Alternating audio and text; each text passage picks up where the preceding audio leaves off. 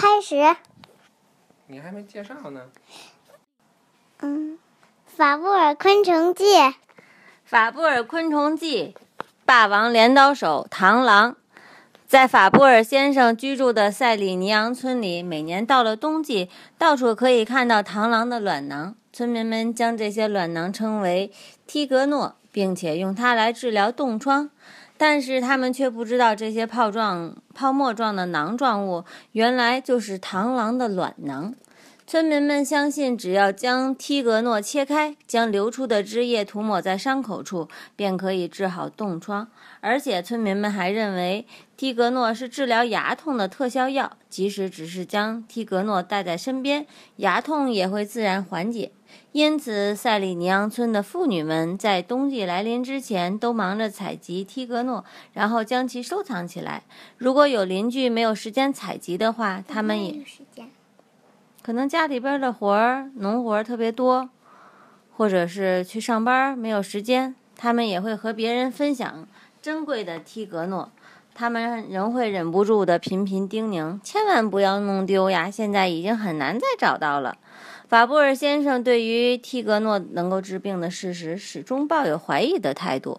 不过，他还是常常跟村民们开玩笑地说：“千万不要小看这个天然的牙痛药啊！许多在报纸上刊登广告的药品都比不上替格诺有效呢。”贪吃的斗士。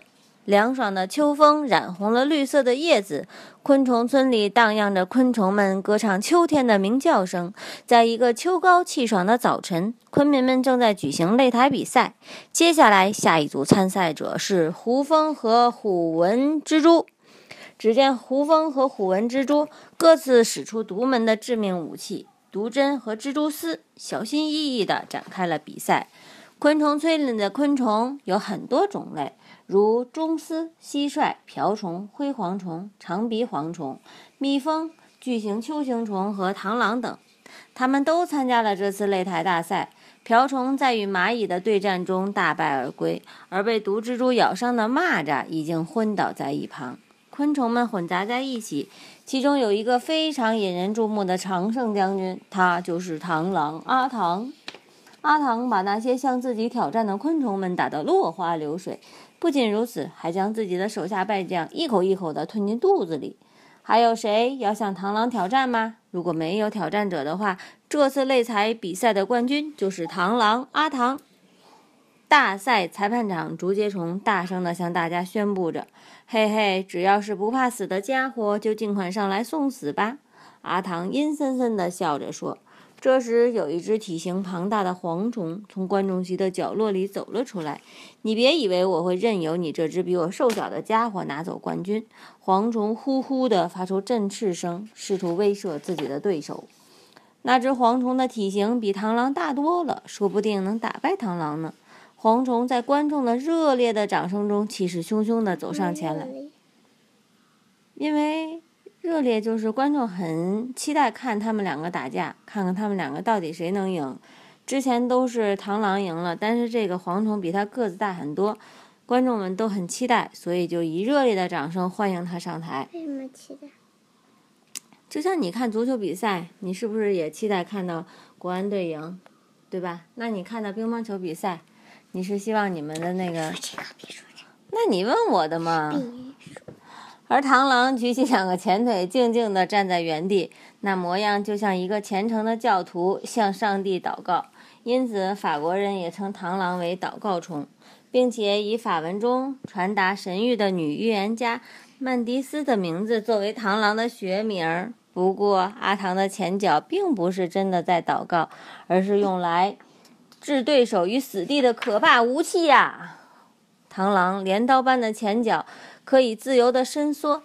平时为了不妨碍行动，螳螂会将前脚折起来举在胸前，但是打架的时候会迅速地打开进行进进行攻击。只见蝗虫一边摇晃着庞大的身躯，一边虎视眈眈地一步步走了上前。终于有挑战者出场了，这位就是大名鼎鼎的大力士蝗虫先生，请你们两位光明正大地进行决斗吧。蝗虫和螳螂站在擂台中央，互相对视着。螳螂的眼睛闪闪发光，充满着杀机。什么叫杀机？杀机就是很凶狠的样子，一定要把你杀死的一种目光。嗯，阿唐的一对眼睛中间也有一定的距离，能够非常精确地判断猎物的位置。再加上三角形的头部可以左右旋转一百八十度，即使猎物从他的后方出现，他也会马上察觉到。哼，这家伙的身体明显比我小，就连腿和肚子也非常瘦小，瘦弱的就像会被风吹走似的。居然还敢妄想拿走今天的冠军！蝗虫的脸上露出了轻敌的表情，慢慢的朝阿唐靠了过去。嗯，这家伙的身材确实巨大，我可不能掉以轻心呀。看来还是不要先主动出击，先吓一吓他再说。阿唐决定以虚张声势的方式先吓吓蝗虫。只见阿唐突然展开前后宽大的翅膀，并把两只前脚高高的举在胸前，还将腹部的翅膀互相摩擦，发出嗖嗖嗖嗖嗖嗖的声音。使自己看起来就像一个妖魔鬼怪一样可怕。阿唐想以此来威胁巨大的蝗虫。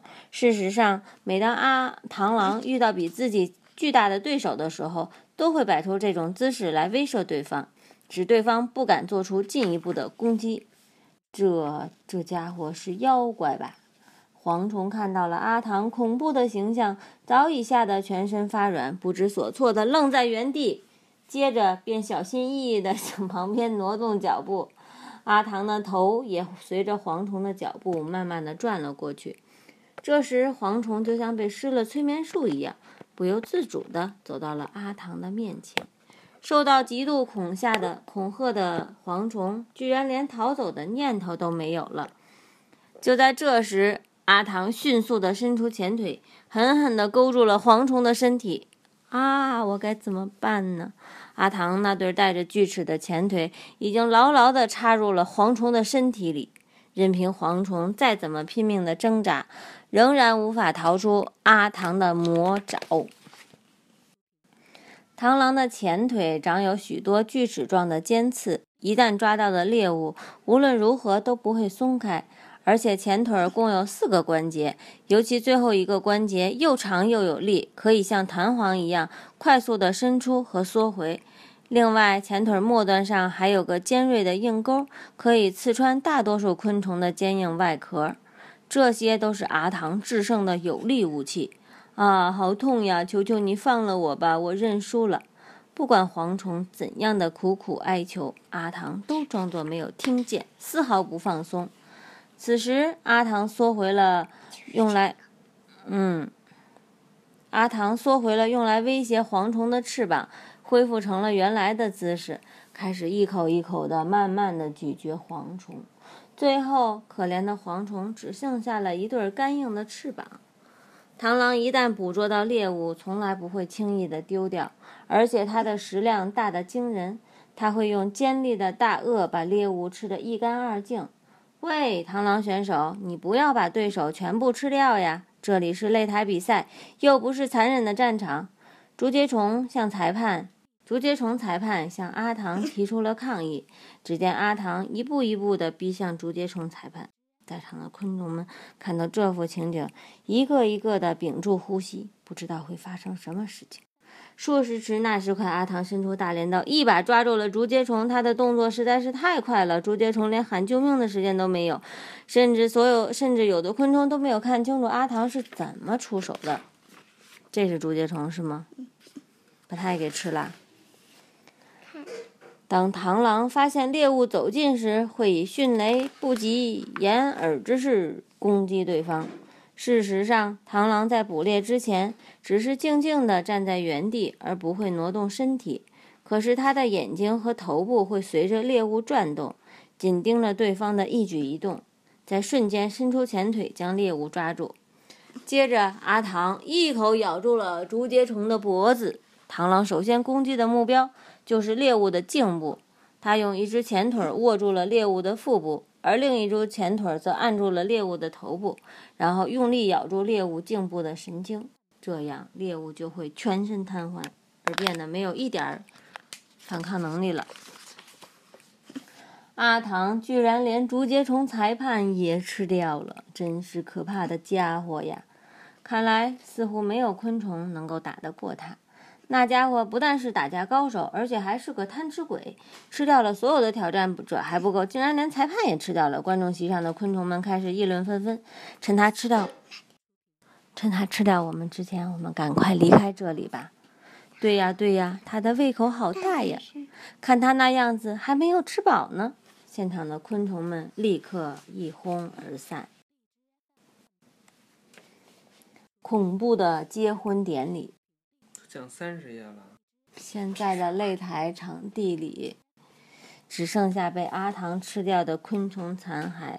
虽然大家对阿唐的行为感到十分的恐惧，但是其中却有一只昆虫正欣赏地看着阿唐。它就是熊螳螂阿郎。哇，这位小姐真是既勇敢又可爱呀！阿郎已经被阿唐迷得神魂颠倒，于是他情不自禁地展开翅膀，飞到了阿唐面前。身体瘦长的雄螳螂和雌螳螂的习性完全不同。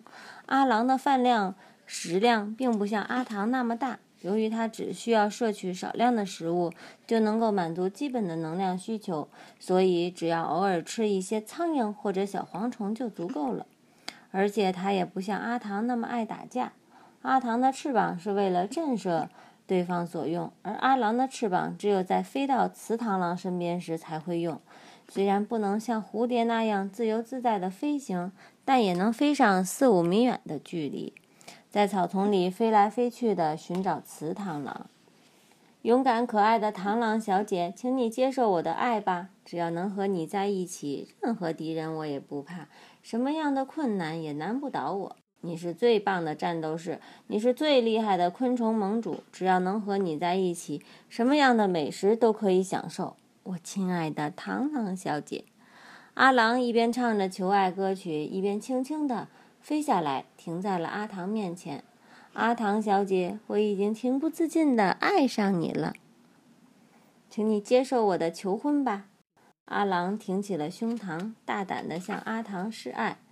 阿唐一脸不屑地瞪着阿郎，自言自语地说：“哼，自掘坟墓的家伙，真是找死！想试一试吗？”阿郎见阿唐没有任何反应，只好再次走到了阿唐身边，展开翅膀，使劲拍打了好一阵。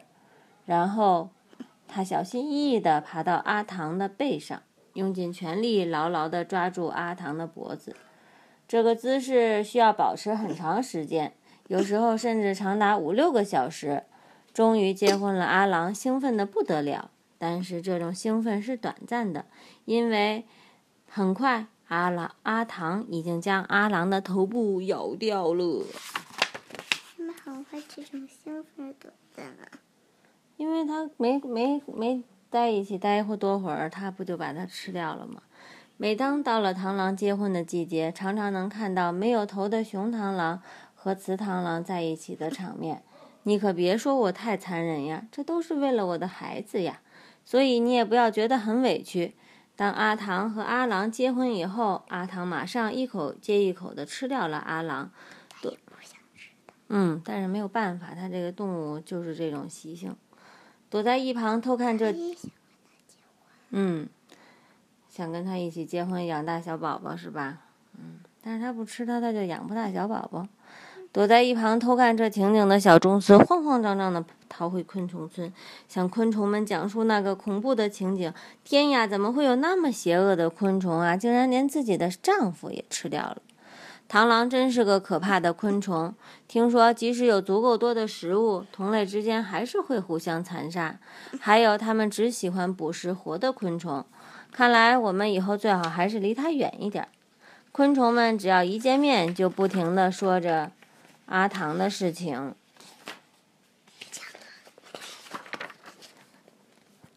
有一天，住在邻村的锥头螳螂来到昆虫村，昆虫们看到锥头螳螂，吓了一跳，连忙躲了起来。就是那个残忍的螳螂，说不定会把我们全部吃掉，还是赶紧躲起来吧。锥头螳螂的外表非常奇特，一双又细又长的眼睛明显向外突出，而且两眼之间还长了一条三角形的角，一根三角形的角从侧面看就像是戴着魔法帽的魔法师。嘿，你们等一下！我虽然长得有些奇怪，但我并不像其他螳螂那么可怕。我的食量很小，而且我也绝对不会吃掉自己的丈夫。我是非常温顺的螳螂。好了，我们今天就讲到这儿吧，下次接着讲。这都已经到四十二页了，闺女，好吗？暂停吧，谢谢你这么配合拜我。拜了，拜拜了，明天再讲了啊。嗯